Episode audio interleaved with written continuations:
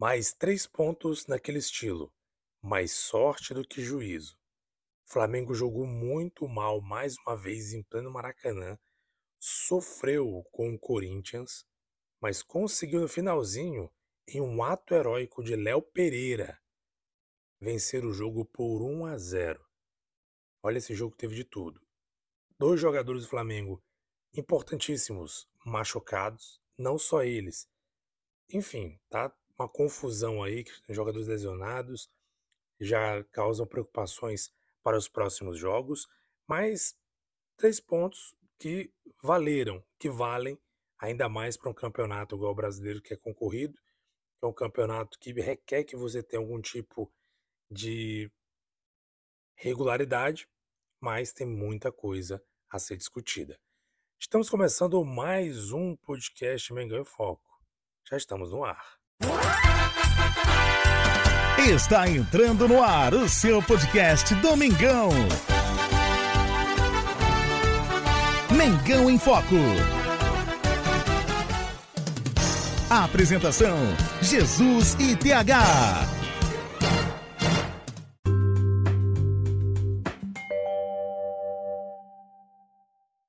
Quero iniciar registrando mais uma vez a participação dos nossos ouvintes. Fafá, ouvinte, que sempre participa com a gente, mandou mais uma vez uma mensagem, mandou uma participação ali pelo Spotify. Você pode participar se você estiver no Spotify, tem sempre a opção de comentar sobre o episódio. Sobre o episódio anterior, falamos do Fla-Flu, apesar do empate, essa foi a melhor partida do Flamengo no ano. Me surpreendeu e me deixou animado para confronto no dia 1. Vidal e Thiago Maia não podem estar em campo enquanto Vitor Hugo da CVH, da Vitor Hugo, estiver no banco. Bem, é, participação do Fafá com a gente. E olha só, eu acho que a, opinião dele hoje vai ser um pouco diferente da opinião que ele teve em relação ao Fla-Flu. Eu acho que é a opinião de todos. Porque foi um confronto que o Flamengo, é, como diz meu amigo TH, parece que fez força para não vencer porque um jogo muito abaixo do esperado. Primeiro eu quero comentar essa sucessão de lesões preocupante que o Flamengo tem tido. Everton Ribeiro foi anunciado pela manhã ainda de domingo, de ontem, que ele não poderia jogar porque ele sofreu uma lesão, se não estou enganado, na parte anterior da coxa, alguma coisa assim, uma lesão. Segundo o próprio Everton Ribeiro, uma lesão relativamente grave. Então isso pode deixar ele afastado por alguns dias. É, e o Arrascaeta, durante o aquecimento, sentiu alguma coisa e acabou não entrando. Não sabe se é por precaução, se realmente teve alguma coisa, mas a verdade é que ele não entrou em campo. Então a gente, sem Everton Ribeiro e sem Arrascaeta, já sabe, perde totalmente a criatividade. Não temos jogador de criação.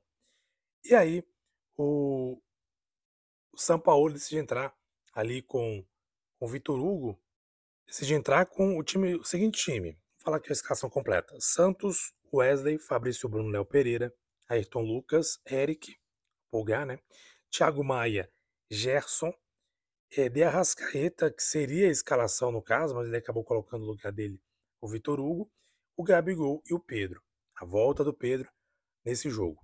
Bem, o garoto Vitor Hugo, infelizmente, não conseguiu ali fazer, desempenhar a função que o Arrasca desempenha, até porque não é característica dele, não tem jogadores com essa característica.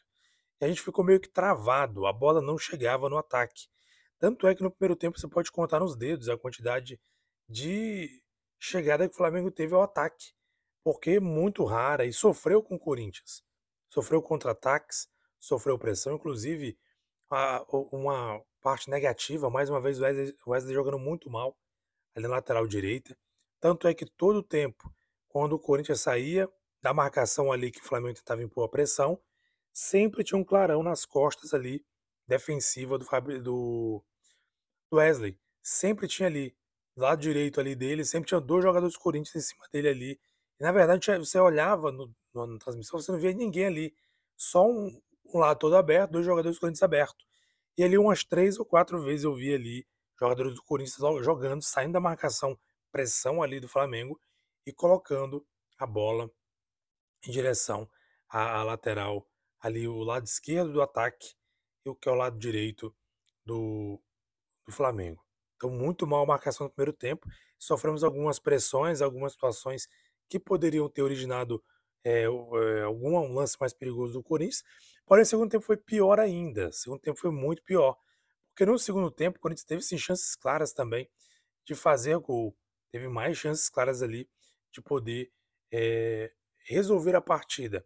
E por muito pouco, o Flamengo acaba não sofrendo algum gol e dificultando a sua vida. E aí a coisa começa a piorar quando o São Paulo mexe errado. Na minha opinião, opinião minha, tá, gente? Cada um tem opinião. Se você tiver opinião diferente, eu faço questão que você participe com a gente. Como eu tenho dito, aqui no Spotify você pode colocar a sua mensagem, pode, pode escrever no, lá na opção que fala. Tem uma opção aí que você pode falar o que você achou do episódio, você pode também colocar sua opinião sobre o jogo, sobre o episódio, etc. Então, opinião minha, uma coisa que eu observei o erro de Sampaoli tirar o Pedro. Ele tira o Pedro e coloca o Cebolinha. Um erro, um erro crasso. Por que o erro crasso? A gente vai entender na prática o erro crasso quando o Léo Pereira ele, vai, ele tem que ir ao ataque. Quem acompanhou o jogo sabe o que aconteceu. Léo Pereira se machucou, não tinha como sair, ele teve que ir pro ataque, porque ele não tinha como fazer lá atrás defender. Então o Thiago Maia foi recuado para defender, para se tornar ali como se fosse um zagueiro, e o Léo Pereira foi pro ataque para tentar ali alguma coisa, ou pelo menos para ficar fixado no ataque, já que ele não poderia, ele não podia correr naquele momento, por conta de que, primeiro erro do São Paulo, o São Paulo tem a mania de fazer isso. Ele fez, se eu não estou enganado, três substituições, uma de cada vez, não pode. A regra é o seguinte: você pode fazer até três paradas de jogo, fazendo cinco substituições. Aí ele para o jogo, faz uma, para o jogo, faz outra, para o jogo, faz outra. São Paulo parece criança. Tem hora que São Paulo, sinceramente, é, eu, eu acho que eu falei isso aqui no podcast. Esse é o pacote de São Paulo, essa loucura de São Paulo. Simplesmente ele vai lá, troca um, troca um, não. Se vai trocar, troca logo dois de uma vez, pelo menos. Para ter depois uma outra parada, caso precise acontecer isso. Foi o que aconteceu lá no jogo. É, contra, não lembro agora. O jogo lá que ele trocou todo mundo junto. Né, que foi uma loucura total. Acho que foi contra o Bahia, não lembro. Foi contra o Bahia. Que ele trocou todo mundo, cinco jogadores de uma vez no intervalo. E aí, se alguém se machuca, acontece o quê? Como é que faz? Ainda mais o time está se lesionando direto. E aí, como é que faz se algum jogador se machuca? E se dois se machucarem, como é que faz? E aí, com a, com a lesão aí que o Léo Pereira sentiu, né, com essa dor que o Léo Pereira estava sentindo durante o jogo, ele teve que ficar fixo ali no ataque. E aí o que acontece? Nesse lance do ataque, o Cebolinha vai à linha de fundo, faz um cruzamento, o Léo Pereira é o nosso herói, saiu lá da defesa porque não tinha condições e foi subir de cabeça. Belíssima cabeçada do Léo Pereira, um belíssimo gol. E assim, resolveu o Flamengo. Finalzinho do jogo ali, nos últimos minutos. Salvo engano, faltam dois minutos, não lembro muito bem. Uma cabeçada certeira, indefensável. Ele conseguiu, é, subiu muito, subiu muito. Léo Pereira conseguiu é, marcar o gol que garantiu três pontos para o Mengão Queridão. Mas isso aí expôs também, na hora que o gol saiu, eu estava ali no grupo que eu participo de um grupo flamenguista participa ali, de colegas, amigos flamenguistas, eu já ia comentar, tinha digitado já, já tinha digitado o seguinte, é o Léo Pereira é, na condição de, de centroavante, eu já ia, comentar, já, já ia completar a frase, dizendo por que o Sampaoli fez a, a, a cagada, eu não gosto de falar esse tipo de nome aqui não, mas eu sou obrigado a falar, fez a cagada de simplesmente colocar ali, tirar o Pedro para colocar o Cebolinha. No erro não foi o Cebolinha entrar, precisava o Cebolinha entrar. E entrou bem, porque precisava abrir pelos lados. Só que o problema é que ele tira o centroavante. E toda vez que o Cebolinha chegava, chegava ali na, na linha de fundo para cruzar, quem é que estava dentro da área? Se você olhar, inclusive eu até peguei ali com, com o meu amigo Bernardo Brasil, que ele é também, ele tem um podcast, o podcast Confraria Flamengo, ele pegou ali os dados do SofaScore, onde mostra ali o campo, mapa de calor do jogador, né, onde o jogador mais se posicionou durante o jogo.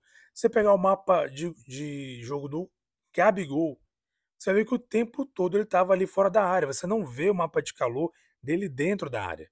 Então, me diga, pensa comigo. Se o, Cebolinha vai na linha de fundo para fazer um cruzamento, vai cruzar para quem? Se não tem ninguém dentro da área. O Gabigol tá fora.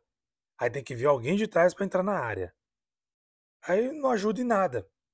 Então, assim, o gol do Léo Pereira evidenciou a cagada que o São Paulo fez ao tirar o Pedro, porque ele tirou o homem de referência. E o Cebolinha manda a bola para quem se não tem ninguém na área? Então, assim, é uma coisa que o São Paulo tem que começar a pensar. Tudo bem. Ah, vai dizer que o Pedro não jogou bem. Será? A bola não chegou nele. Não é que ele tenha jogado mal, é porque a bola não chega. Ele é centroavante. Então não tinha meio campo para trabalhar o jogo. E aí, quando ele coloca um cara para abrir o jogo, para tentar cruzar para área, ele tira o centroavante. Então, assim, o gol do Léo Pereira evidenciou o que fez de errado o Sampaoli. Porque se o Léo Pereira não tá lá para cabecear, aquela bola ia ser para ninguém. E o São Paulo tem que botar a mão na consciência e pensar: será que eu fiz a alteração certa mesmo? E não fez. Porque eu já estava reclamando disso antes do gol sair. Toda hora a bola alçada na área. Eu tinha, antes de mandar essa mensagem, eu tinha mandado mensagem no grupo falando: olha, essa bola toda hora para área para ninguém. Porque não tem ninguém na área. O Gabigol não cabeceia. E mesmo assim o Gabigol não tá na área. Vai mandar para quem essa bola? Toda hora um cruzamento para ninguém. Porque tirou o centroavante. Tirou o Pedro. Então, assim, o Sampaoli tem que começar a pensar um pouco melhor essas alterações dele. Então, assim, por muita sorte, o Flamengo venceu porque o Corinthians foi superior. Foi superior. O Corinthians conseguiu dominar as ações, principalmente no segundo tempo. Por muito pouco não consegue fazer o gol e complicar a vida do Flamengo. E o São Paulo faz uma dessa, que não pode fazer. O Gabigol, com todo respeito, craquido, mas ele não pode só ele ficar em campo, esperar que ele resolva. Para não dizer que ele não fez nada, teve só um lance, se eu não estou enganado, no segundo tempo, que ele chutou uma bola, não sei se foi da intermediária ou foi de dentro da área. Meio que por cima ali o Cássio espalmou com o braço, a bola bem no centro do gol. Assim, a única, a única que eu lembro agora que um lance que ele fez. E um chute que travou ali num, num zagueiro. Fora isso, nada. Não vi, o Gabigol não fez absolutamente nada no jogo, não conseguiu. O Pedro também não conseguiu, mas a bola não chega, porque a bola não chegou nele. O Gabigol a gente conhece, sabe que a vantagem dele é que ele cria as oportunidades. E isso a gente tem que elogiar. Só que nesse momento, apesar de criar as oportunidades, não está conseguindo ser efetivo. Então a gente não pode contar somente com o Gabigol, infelizmente não pode contar só com ele. E ele está muito longe da área. Ele não aparece, não se apresenta. Então, o, o gol do Léo Pereira, além de ser um gol que fez ali o Maracanã vibrar, né? Porque ele se tornou um herói. Um cara machucado, sem condições, foi lá para a área e conseguiu resolver. Expõe o erro crasso que cometeu o Sampaoli. Tirar um centroavante e botar um ponta para cruzar para ninguém. Isso não se faz. Tomara que ele pense melhor quando for fazer esse tipo de substituição, porque totalmente errada. Totalmente errada. Mas o que, o que valeu nesse jogo foi os três pontos. Mais uma vez, outro jogo que vale os três pontos. A gente pensava que o Flamengo tinha evoluído, né? Como o Fafá participando aqui do nosso podcast colocou. A gente achava ali que o Flamengo tinha conseguido certa evolução, mas parece que não parece que mais uma vez barrou num jogo muito abaixo, muito fraco, que teve mais sorte que juízo vencer esse jogo.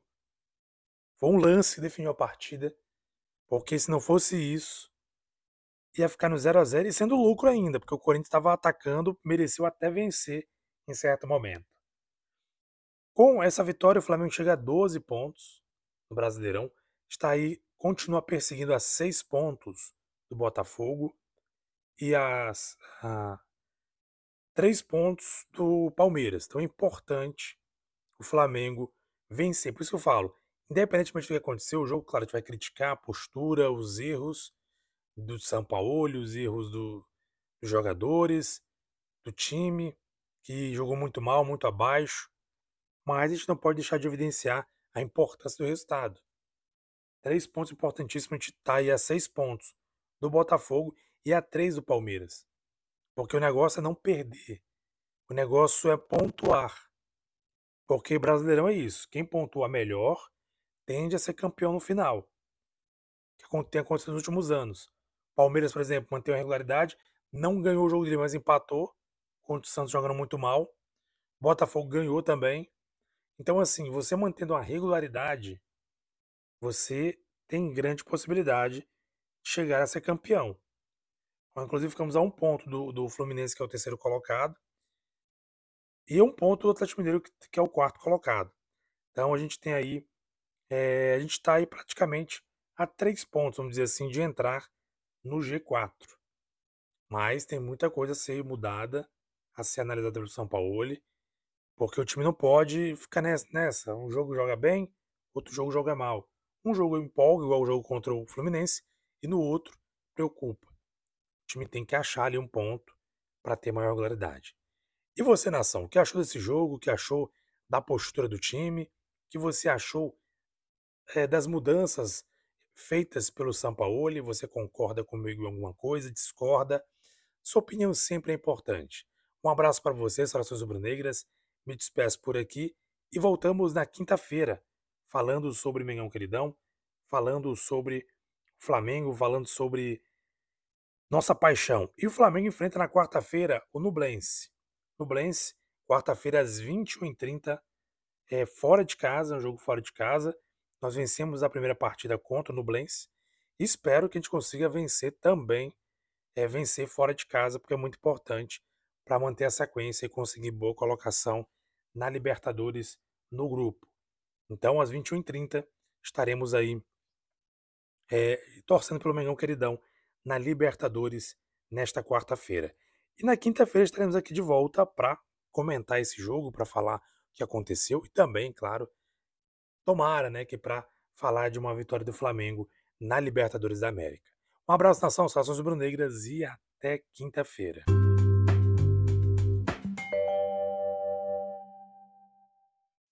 Não deixe de seguir-nos nas redes sociais, arroba Foco, tudo junto sem acento, Facebook e Instagram.